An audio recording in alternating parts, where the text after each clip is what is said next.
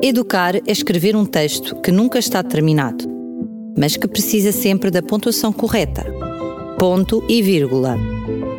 Um apontamento educativo com o professor Jorge Branquinho.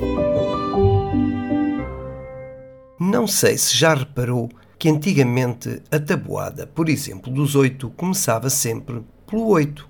8 vezes 1, 8 vezes 2, 8 vezes 3.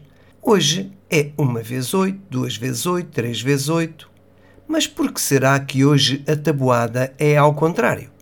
Bom, comecemos por dizer que o ensino da matemática não deve centrar-se no exercício técnico dos seus axiomas e processos, mas deve relacionar-se intimamente com a vida do dia a dia.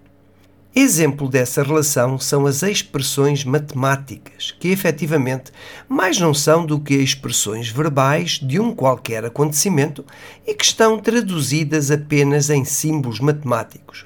Por exemplo, o 5 com um x e um 3 constitui a tradução matemática da expressão 5 vezes 3, traduzindo uma situação em que há 5 repetições do número 3.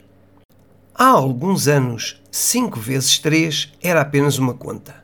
Hoje em dia, não. Atribui-se importância à compreensão da linguagem matemática expressa dessa forma. Não importa apenas atingir um resultado, mas conhecer e compreender o processo de descoberta que lhe está subjacente.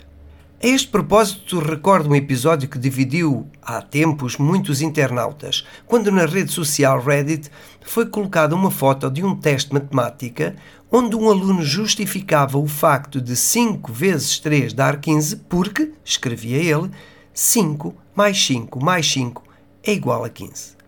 O professor considerara o exercício errado. E a polémica foi tal que o Conselho Nacional de Professores de Matemática dos Estados Unidos resolveu intervir, dando então razão ao professor. O argumento do aluno, que justificava que a multiplicação é comutativa e, portanto, podemos mudar a ordem dos fatores, 5 vezes 3 dá o mesmo que 3 vezes 5, esbarrava no facto de esse não ser o conhecimento requerido e, nesse caso, até revelava um entendimento incorreto da expressão 5 vezes 3.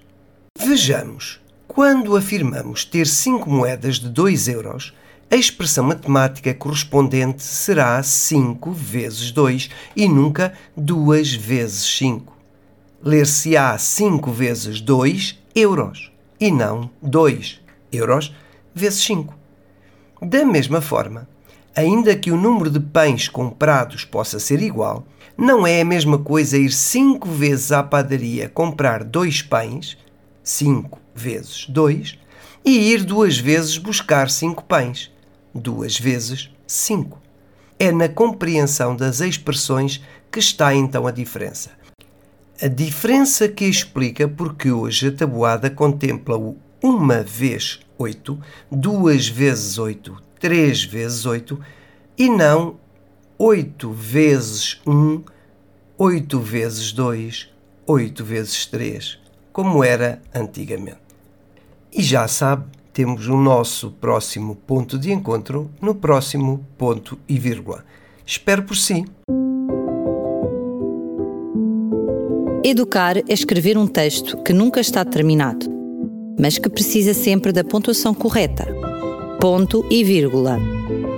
Um apontamento educativo com o professor Jorge Branquinho.